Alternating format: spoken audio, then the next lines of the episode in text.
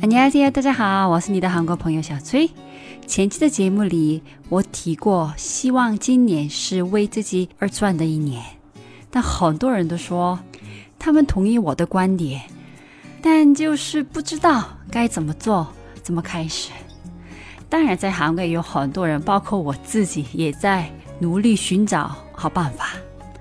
那今天我跟大家分享一下了解自己、找自己幸福的三种方法吧。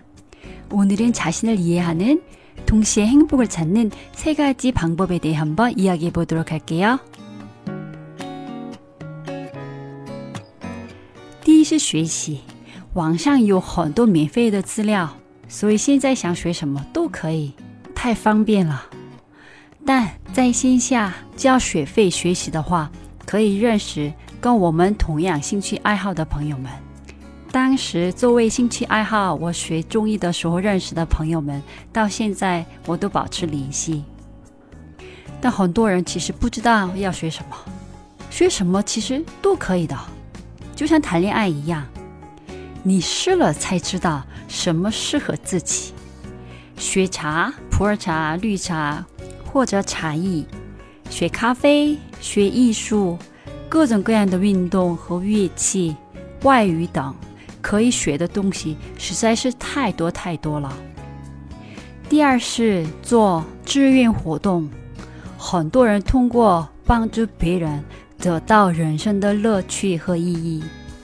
比如在韩国有一位八十多岁的金奶奶，二十八年的时间为盲人读了两百四十本书。无论我们在哪个国家，在保育院、养老院。环保活动、慈善活动等，可以做的事情也挺多的。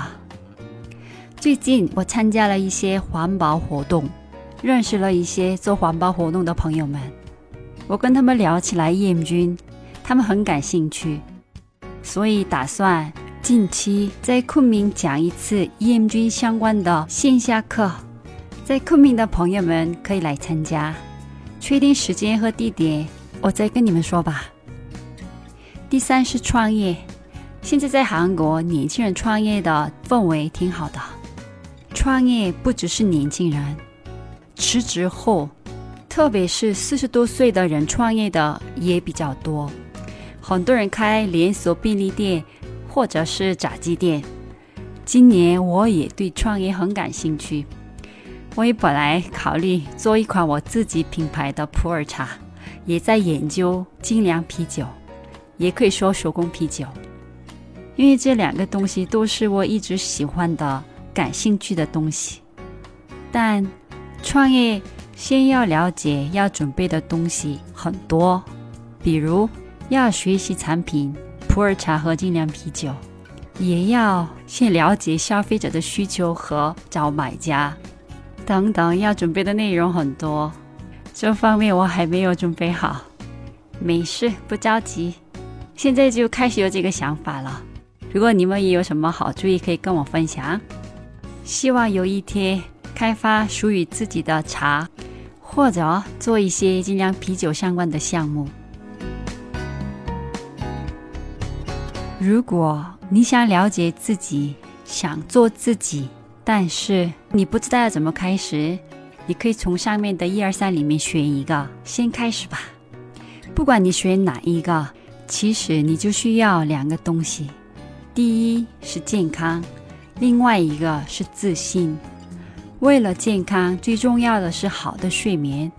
提高自信的好办法就是自我催眠。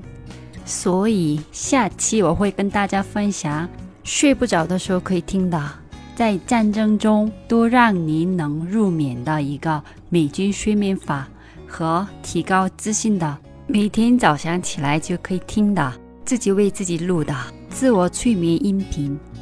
那下期再见喽！들어주셔서감사합니다그럼안녕히계세요